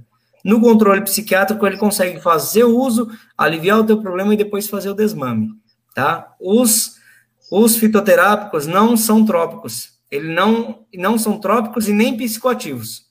Ah, a pessoa está com uma depressão profunda. O fitoterápico funciona? Pode até funcionar se a tua fé for muito boa, né? Aí funcionou pela fé. Mas ele não tem atuação sobre o sistema nervoso. Ele não consegue repor o que a medicação psiquiátrica faz. Não, mas eu estou me sentindo um pouco mais triste, tal. Ah, beleza. E talvez o fitoterápico ele pode funcionar muito bem aí, né? Porque ele também tem algumas propriedades que pode ajudar. Inclusive, existe alguns de inalação. Existem vários tipos de terapia alternativa para isso. Nossa, demais, gente. E, assim, então, é, ele não, esses remédios que não, essas drogas que podem não viciar, os remédios tal, que não viciam. Mas você usando ele demasiadamente, aí você viu que ele já não faz mais aquele efeito que você queria. Você pode partir para um mais forte, aí sim você ter a dependência, ou você não sente essa vontade de partir para algo mais forte? Bom, eu quero aproveitar, né? Não sei se eu cortei um Anselmo aqui, mas eu quero aproveitar para responder, porque não causa dependência fisiológica, mas uhum. pode causar dependência psicológica. Ah, tá. Isso, tá? Porque eu não, não coloquei aqui, mas aí é uma dependência por hábito. Eu crio um hábito e aquele hábito gera uma necessidade, que é um, um princípio básico aí, talvez, da hipocondria né? Eu começo a achar que eu preciso daquele remédio. Ah, eu tomo maracujina, eu tomo Ciacalma, eu acho que eu necessito dele, porque se eu não tomar, eu não durmo. Então, estou criando uma escravidão, percebe? Escravidão sim. é quando eu não consigo mais ficar sem. Então, aí sim, eu estou dizendo de uma adicção, mas não uma adicção por tropismo, porque ela não é trópica, ela não causa dependência. É, aí a dependência, uma... no caso, é psicológica. Ela é psicológica. Isso. Entendi. Então, assim, se eu retirasse a medicação, ela, o corpo dela funcionaria normalmente, ela não teria necessidade. Ela Mas pode. E, e, e, quando essa dependência psicológica precisa, é, assim, qual que é o extremo? Ela, ela, um dia ela vai precisar de terapia? Olha, se ela começou já a sentir que tem a necessidade, eu acho que ela já está precisando de terapia. Ah. Né? Porque é, vamos entender o seguinte: é, eu vou dizer um pouco antes ainda. Se ela já não está dormindo, ela já está sentindo alguma coisa, acho que ela já está precisando de ajuda né? Antes de tomar por conta qualquer coisa. Porque é o seguinte, quanto antes você descobre alguma coisa, você pode fazer uma preventiva. Isso sai mais barato e pode ser mais rápido, né? Com uma intervenção breve, com algumas sessões você consegue de repente resolver. Inclusive, até já tivemos casos que numa conversa, numa sessão, a pessoa, pô, achei legal e falou, pô, não preciso mais, né? Porque esclareceu alguma coisa. Agora, ela começou a arriscar por conta muitas coisas, tal, então começa a levar depois o custo, porque dependendo do nível de descompensação que ela tá, de repente nem só a terapia funciona. Aí ela precisa de terapia, precisa de psiquiatra, e aí vai começar a precisar de um monte de gente, né? Inclusive, às vezes, fazer exames neurológicos, que não são baratos, ela vai precisando de um grupo cada vez maior, de acordo com o, o tanto que ela está sentindo, né? O tamanho do sofrimento dela. Agora, a dependência por aquilo que não é tropismo é uma dependência psicológica. Então, ela vai gerar uma necessidade, né, baseada nos pensamentos dela, e aí ela vai ficar num fluxo, num, num looping, né? Ela vai ficar fazendo isso constantemente. Entendi.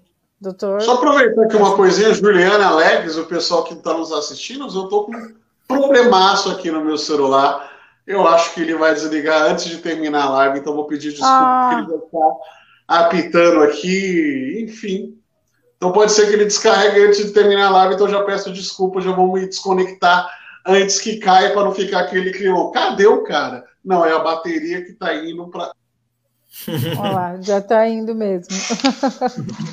já desligou. Vamos. Já desligou ele aqui. Bom, é, nós temos também. É... Mas amanhã ele está aqui com a gente, tá, gente? Amanhã, ó, e vamos amanhã pé dele para deixar essa bateria carregada. É, amanhã ele já deixa o celular lá no, no, no, no carregador. É, nós temos também aqui uma pergunta da Marte. É, qual é a relevância do trabalho do psicopedagogo na instituição escolar em relação à prevenção do uso das drogas?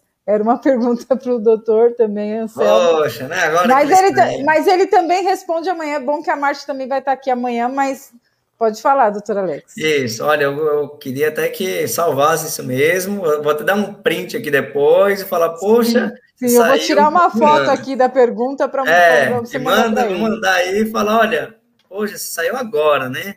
Saiu agora aqui. Então, vamos lá, né? Vou fazer aqui só para provocar ele, né? Porque fala, olha, tá vendo o que, que acontece aí? olha aí, ó, deixa o celular, deixa o celular carregando. Vamos provocá-los aqui. Bom, é, o que, que é, qual é a importância aí das profissões, né? Inclusive o pedagogo, o psicólogo, o psiquiatra. O pedagogo ele trabalha no processo de educação. Tudo aquilo que a gente falou das bases familiares, né, a, a, a raiva, o descontrole, tudo isso vem das bases. Então, a base começa na, na família, no sistema nuclear, que é a família, que é a, a primeira referência de modelagem, e depois também nas outras relações, que inclusive dentro das escolas. O pedagogo ali ele vai ajudar no processo de educação. E o que, qual é a diferença então do, de um psicopedagogo? Um psicopedagogo ele vai ter o conhecimento sobre as bases clínicas também, né, sobre esses processos que a gente está falando, processo neurológico, processo de aprendizagem, do quanto que isso vai ter relevância é, social ou não. Então, Sim. o pedagogo ele vai trabalhar essa instrução. O psicopedagogo ele já tem condição ali né, de fazer intervenções, fazer no caso de fazer avaliações, de ver que, olha, é, esse tipo de comportamento está inadequado, já precisa de uma intervenção, de olhar que esse comportamento está fora do comum, né? Talvez ele pode ter um TDAH, pode ter alguma outra patologia, isso consequentemente vai desencadear depois no uso das, das drogas falamos ah, ah, lá no início da, da live que né, algumas pessoas que usam droga pode ser é, por algum tipo de patologia, né? Então, imagina que essa pessoa ela tem um borderline. A família não vai conseguir conviver com ela, porque a família também não sabe, só acha que é uma pessoa que tem uma, um, uma alternação de humor muito muito rápida, muito frequente, então a, família não entende muito, começa a pressionar, e aquela pessoa também não está conseguindo se entender, se enquadrar no mundo, então fica uma coisa muito agressiva para ela suportar. E quando ela, de repente, por um motivo ou outro, naquele desespero, porque ninguém compreende ela, e nunca levaram ela no médico para avaliar, ela vai recorrer às drogas. A probabilidade dela entrar nas drogas é muito alta porque Sim. nada suporta, nada comporta o coração dela. Mas imagina que ela está naquela. Ela está se afogando em si mesma. Imagina que ela usou a, maconha. Poxa, a maconha ali vai ter um efeito fascinante para ela, porque vai acalmar, entende?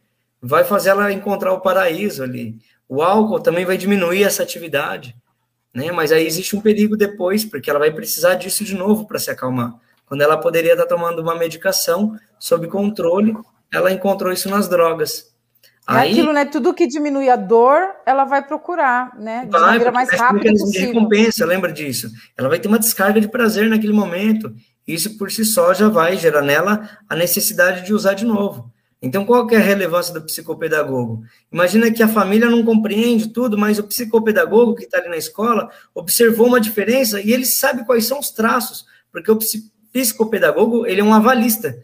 Né? Ele não, não trabalha simplesmente com as intervenções, mas ele faz avaliação, ele faz inclusive testes né, de diagnósticos. Então ele olha, ele percebe alguma coisa e, poxa, parece um TDAH, parece alguma coisa, e ele faz né, um acompanhamento daquela criança.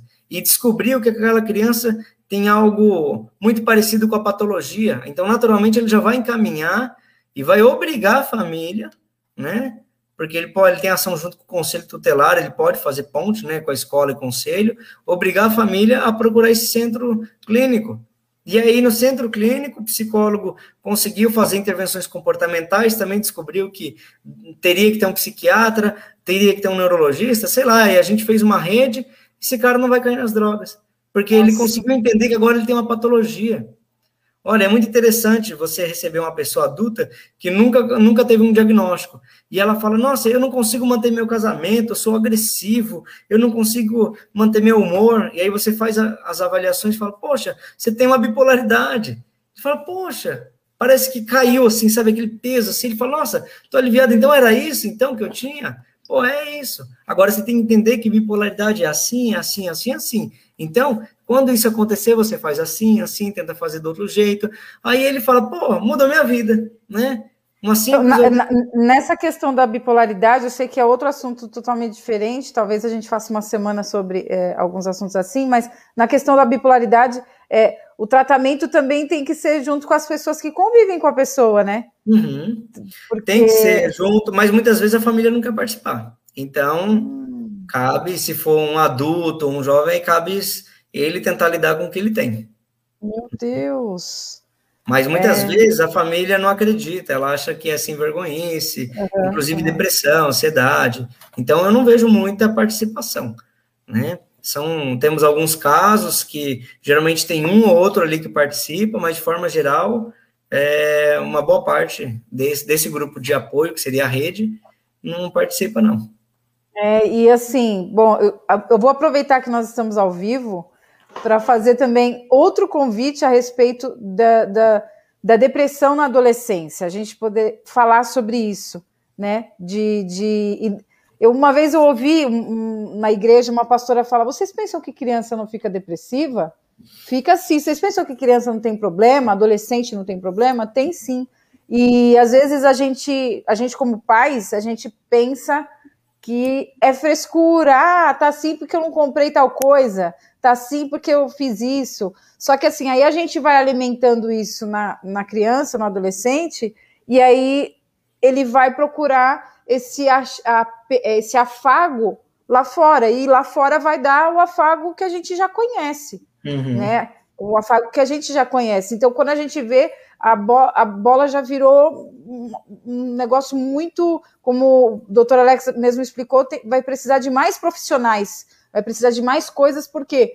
Porque não conseguiu identificar antes. Então, acho que assim, para mim, que não sou especialista no assunto, mas a importância do psicopedagogo, ela ela é, se não, se não, a presença maior é o mestre, é o professor, mas ele é o segundo, ainda mais nos dias de hoje.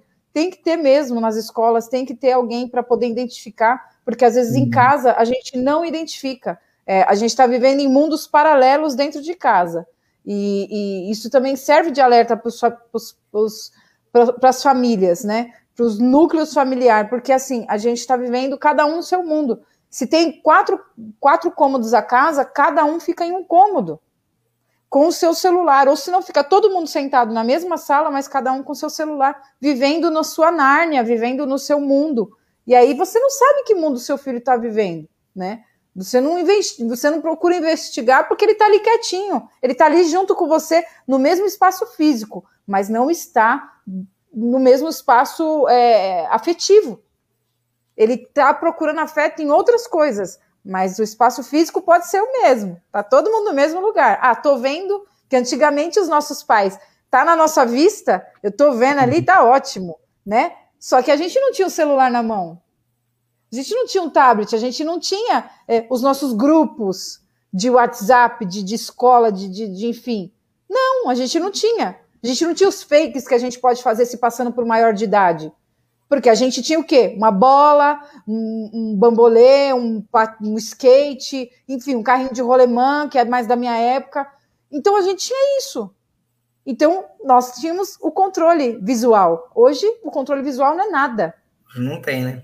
Não Diz tem. um velho ditado aí que a, a internet aproxima quem está longe e distancia quem está perto, né? Totalmente. Agora, tem uma pauta muito interessante, né, quando está falando da educação da criança, porque a gente está falando da, das crianças que têm pais. E as crianças que não têm pais, né? As é. crianças é. de abrigo, né? Como que é. funciona isso, né? É, já não tem esses pais, não tem esse controle. Inclusive, eu quero, né, até ressaltar aqui, né, porque na live aqui a gente tem visto que a Mari, né, tem feito um comentário, só ressaltando aqui uma coisa sobre a Mari, ela é muito interessante porque ela, inclusive, vocês podem entrar no meu blog, lá na minha página, que a Mari, ela faz alguns documentos lá no meu blog sobre adoção tardia. Né? Ela é uma Olha. pessoa que está se especializando na questão de adoção, né? E principalmente em crianças que já passaram da idade, crianças que já estão tá, né, fora dessa faixa de desejo de muitas pessoas para adoção, né? Quem sabe também futuramente fazer uma live sobre adoção aí, né? Por favor, Mari, você já tá... A Mari Póvoa? A Mari Póvoa, né? Mari, você já está convidadíssima aqui, por favor, já coloca sim aqui, porque eu vou deixar documentado, vou tirar foto, porque quando eu te chamar, eu vou lembrar. Quem pode quiser falar. ler um pouquinho, pode entrar lá, né, blog, a psicóloga Alex Silveira, Aí a Mari tem um, um portal lá só dela, que ela está escrevendo sobre as adoções, e é muito interessante. Né? Como que fica essas crianças? Né? Essas crianças que não têm esse aparo, não tem nem os olhos dos pais olhando de longe, né? Já estão aquilo que ela tinha como referência, abandonou, né? Jogou fora. É esse é o termo que eu ouço muitas vezes em terapia, né? É, jogou fora, me jogou no lixo, não sirvo para nada. Se, se nem os meus pais me quiseram, então a gente tem um outro lado também que é muito triste, né? E o psicopedagogo lembra disso ele é um avalista, que ele também tenta entender qual é a dificuldade da pessoa para encontrar ferramentas. Vamos lembrar que a gente adoece por falta de repertório. Aquilo que eu disse ontem, que a gente adoece porque descuidamos de nós mesmos, é porque nós não temos repertório. Agora, imagina que essa pessoa está, ou seja, num abrigo ou em casa e está com uma certa dificuldade, e o psicopedagogo, que é diferente um pouco do professor pedagogo, que a finalidade ali, um é de instrução e o outro de avaliação, ele conseguiu avaliar, entender que existe uma dificuldade com aquela criança. E ele diz: olha, olha, professor, tenta fazer assim, tenta fazer diferente, conversa com os pais, fala: olha, eu observo que a, a, dificuldade dele de dormir é porque à noite ele fica muito tempo no celular, vamos substituir isso por outra coisa e tal. Então ele consiga fazer um tipo de intervenção. Né? Então ele já melhorou a qualidade de vida daquela pessoa. Provavelmente foi uma preventiva de um, uma possível futura aí entrada nas drogas.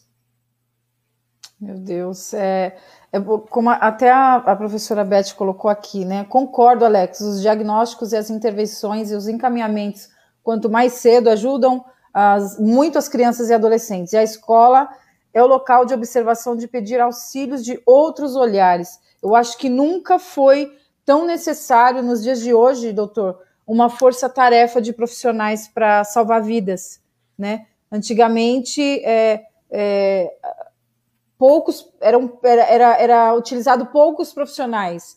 Hoje nunca foi tão. Antigamente o professor era suficiente dentro de uma escola, né? Ele, ele acabava ajudando, ele acabava identificando coisas, e hoje, num mundo que a gente não pode mais, é, que tudo é, é enfim, é, é, é, muito polêmico falar, mas tudo é, é, é, é como é que eu posso te dizer? Preconceito, o que não era virou, virou preconceito, o que não é, você não entende a minha dor, e aí a dor se potencializa demais, e aí as pessoas querem, se dilaceram por causa de algumas coisas que antigamente a gente não fazia nem cócega. Então, assim, agora eu, eu, eu vejo essa, essa geração, que é a geração da minha filha, a geração dos filhos, aí a geração dos adolescentes, e alguns adultos que viveram na nossa época, que não doía antes, hoje dói. E assim, é, tá tudo muito, muito louco, porque também acho que também tem muito a ver com o que a pandemia fez com a gente. A gente é um ser humano antes pandemia e pós-pandemia. Então hoje a gente está. Os, os, nossos sentidos estão muito mais sensíveis, eu acho, principalmente para dor. O que, que você acha sobre isso, doutor? É, as pessoas elas não conseguem mais lidar né, com aquilo que não agrada a elas, né? Então a coisa só é certa quando ela serve, ela cabe em mim.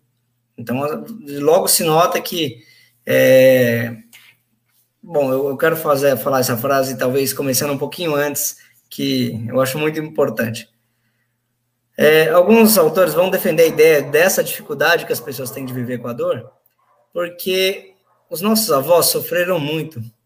Uhum. Então, eles lutaram, lutaram e tentaram aliviar um pouco para os nossos pais, que também sofreram muito, e que lutaram muito, muito, sofreram bastante para tentar nos dar uma melhor condição.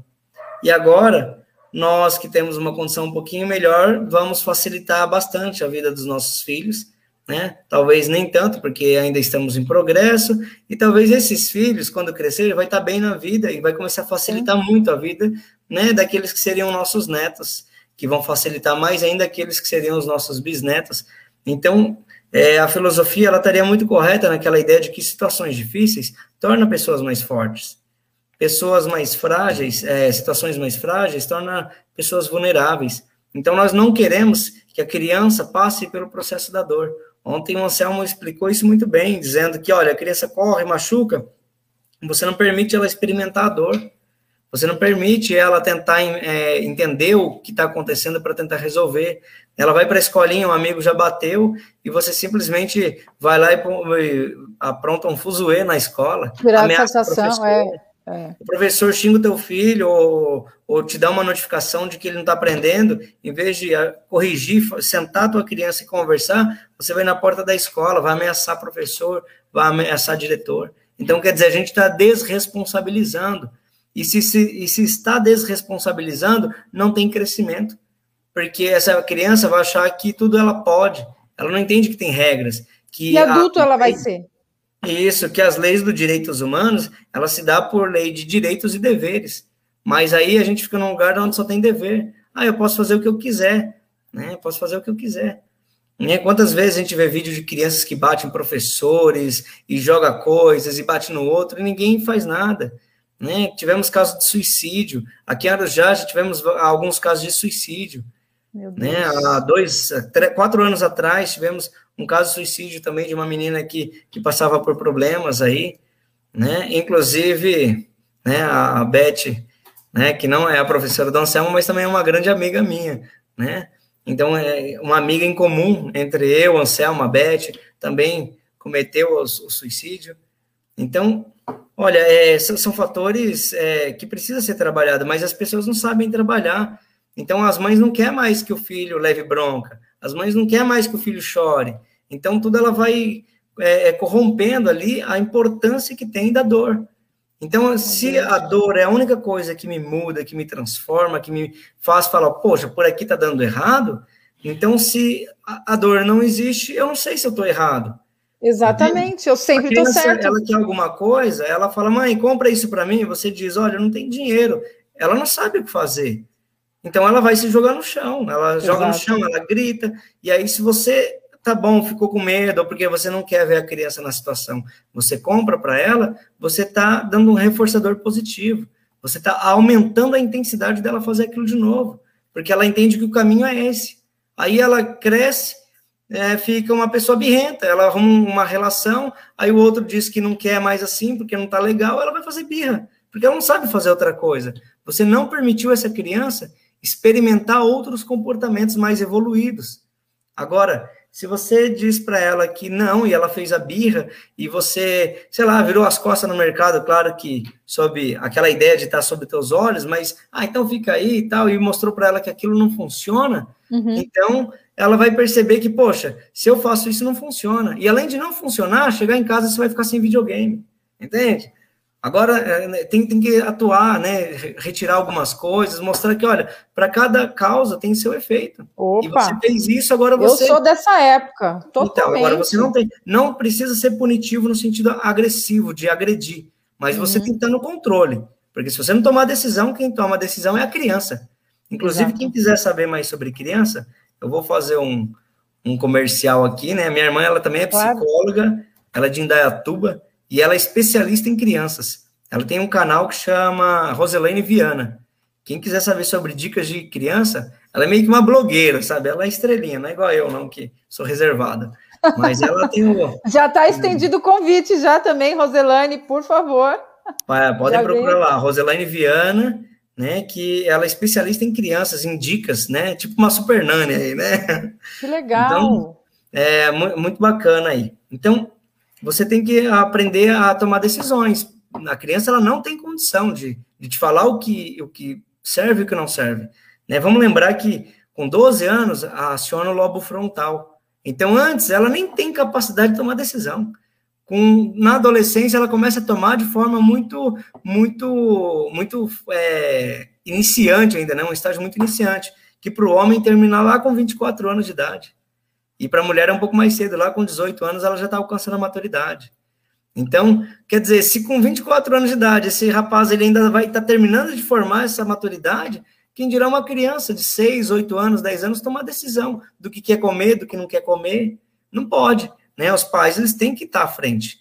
Se eles não fizerem isso, não gerar o processo da dor, né? Come, tem que comer salada sim, tem que comer a fruta. Ah, não quero, quero salgadinho. Não, não vai comer. É isso aqui que você vai comer. Se você não fizer, não for incisivo, Claro que não precisa ser muito bravo, isso pode ser até divertido, de um jeito mais gostoso, mas você tem que ser criativo. Tem que mostrar para a criança o que é correto.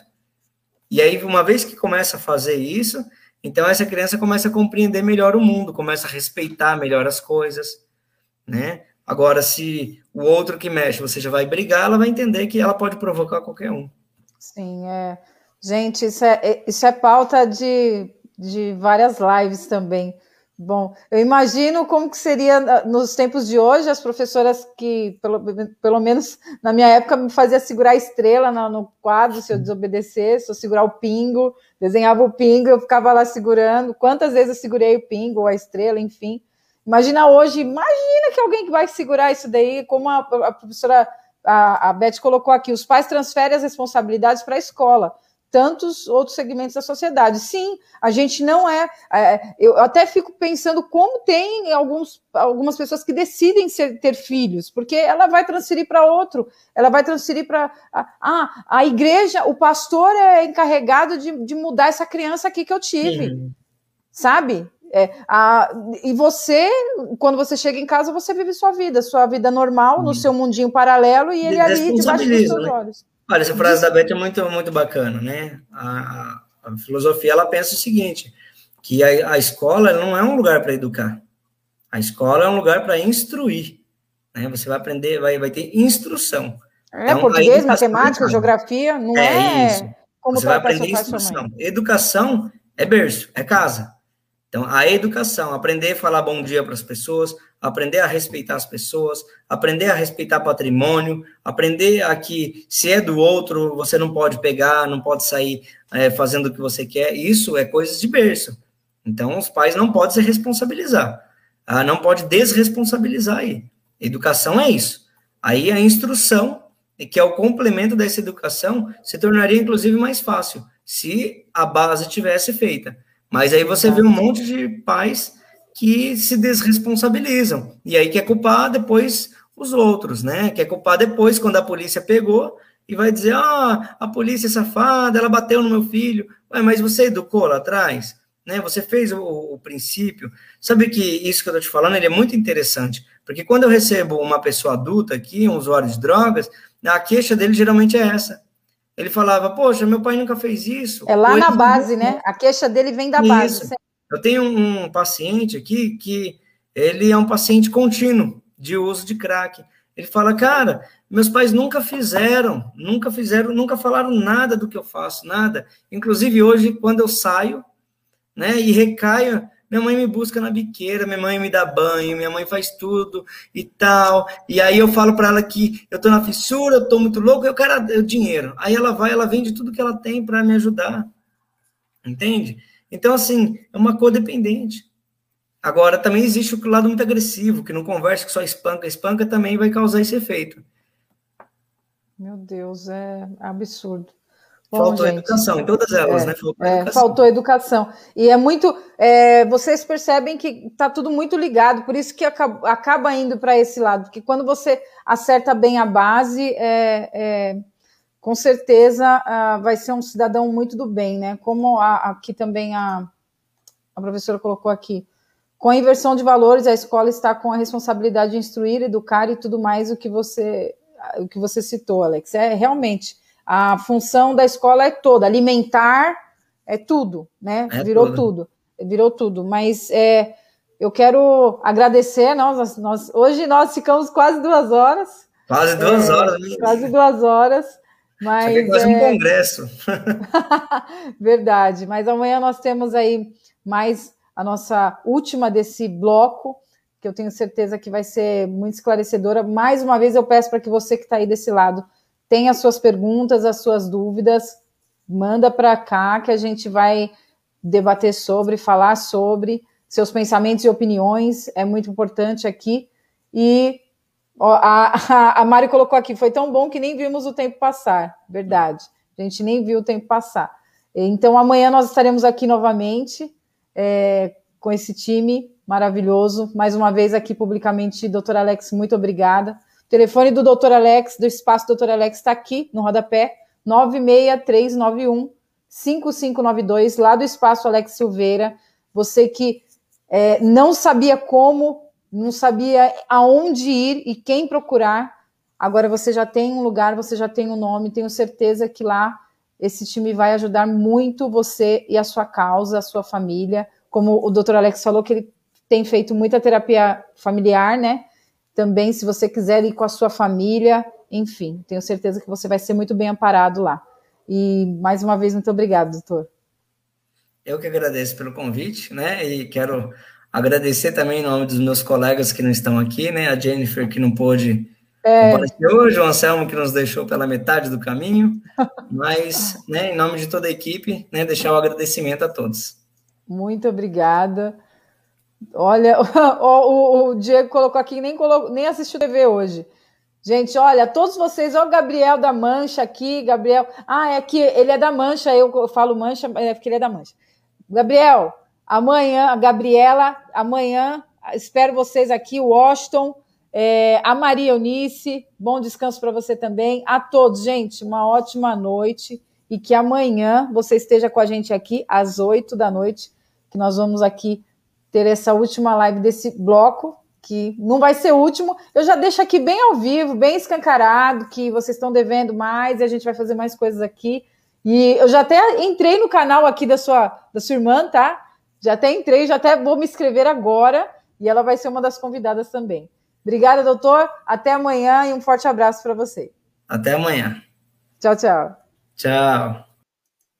Gente, muito boa noite. Você que ficou aí até agora, vocês que nos acompanharam durante toda essa live, muito obrigada.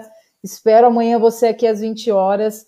E não se esqueça, continue usando a máscara, continue assim, se sendo cada vez mais higiênico. Lave as mãos, use máscara, a pandemia não acabou. E eu te espero amanhã às 20 horas com mais live para você. Tchau, tchau.